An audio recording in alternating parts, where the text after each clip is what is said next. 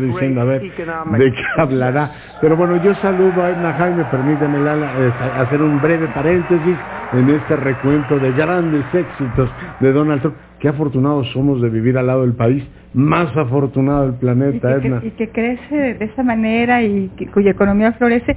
A mí me impresiona... En el país casi perfecto. En el país casi perfecto y nosotros tan imperfectos, querido Leonardo. No, no, no puedo dejar de ver un presidente que dirá, oiga, las flores están baratas en el mercado. Por lo menos en Washington el presidente se las, se las otorga el mismo con singular. A, ver cuánto tiempo tarda en hablar del muro que México va, va, a pagar por ese muro. A ver si nos dice lo de las remesas, ¿no? Pero ¿qué, qué tema vamos a abordar hoy? Yo quería este, poner un paréntesis, hemos estado hablando del tema de justicia, Leonardo, de la reforma, la contrarreforma la justicia penal, y yo quisiera poner un paréntesis a ese tema hasta que tengamos ya las propuestas sobre la mesa.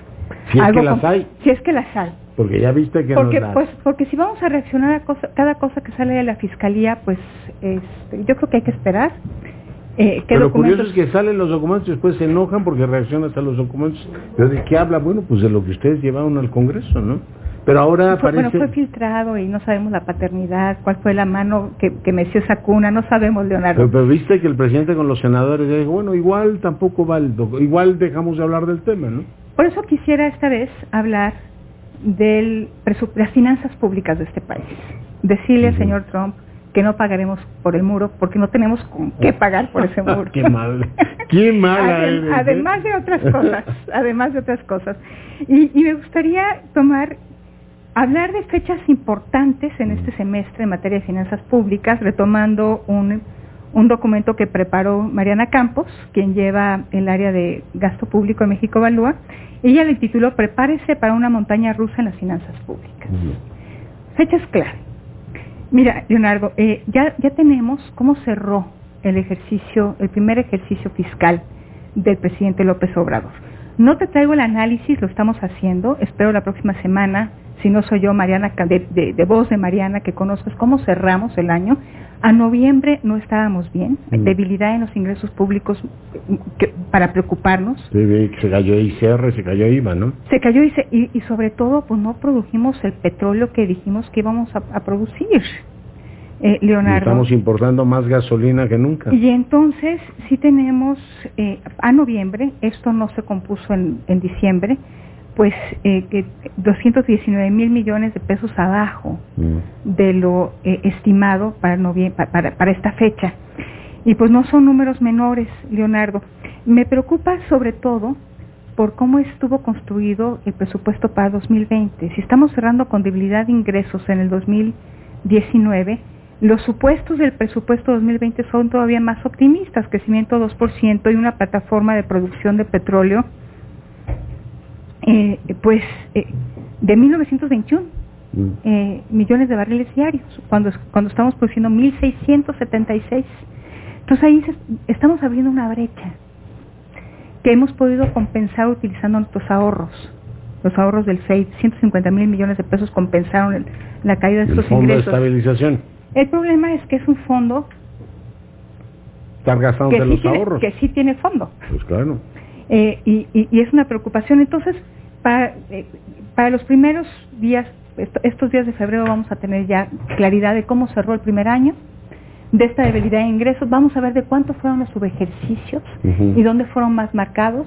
Era muy preocupante los subejercicios en el sector salud, 14 mil millones de pesos en el sector salud, 14 mil millones de pesos en el IMSS, una suma de 28 mil millones de pesos muy importante de enero a noviembre de 2019. Entonces vamos a ver cómo cerró y, y, para ver cómo y cómo arranca el 2020 en materia de finanzas públicas con esas dos preocupaciones que te expreso.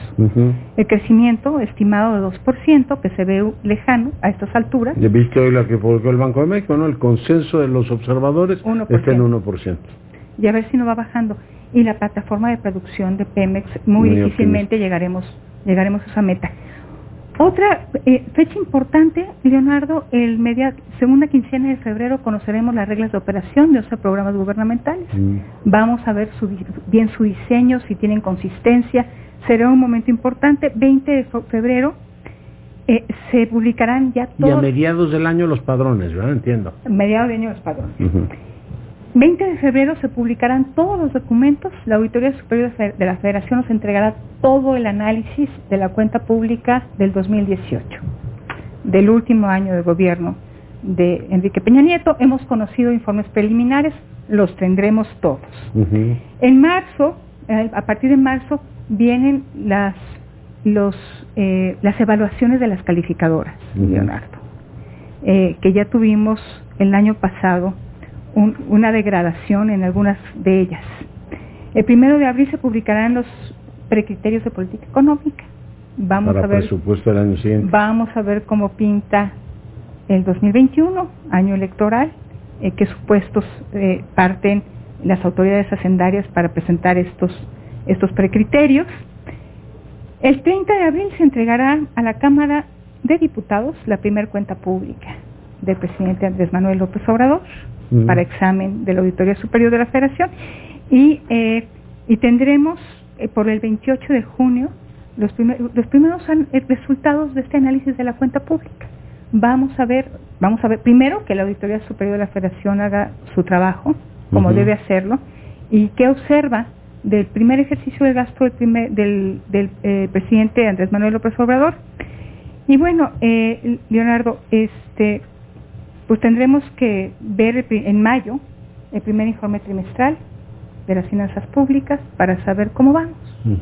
Cómo arranca el año, que espero que sea un poquito mejor que el este, anterior. Este primer trimestre yo creo que se nos presentarán eh, coyunturas y decisiones difíciles si se recauda menos de lo estimado no podemos hacer uso ya del...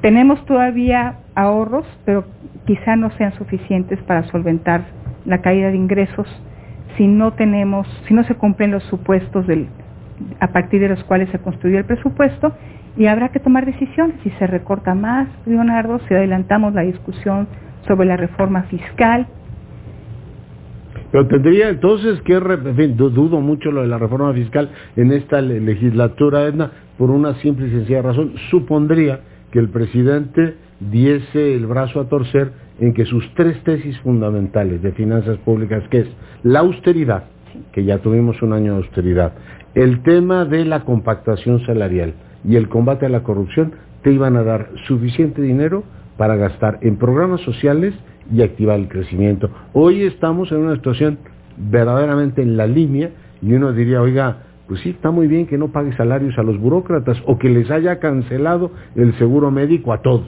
bien, pero tampoco es que le haya reeditado una posición de campo como para ser los jefes de Kansas City, ¿no? No, pues no tiene, no consiguió tener el margen de maniobra deseado, sobre todo o sea, no fue cierto eso. Pues sobre todo porque la economía no creció todo se descuadró. la tesis central era, si yo recorto, libero no sé cuántos miles de millones.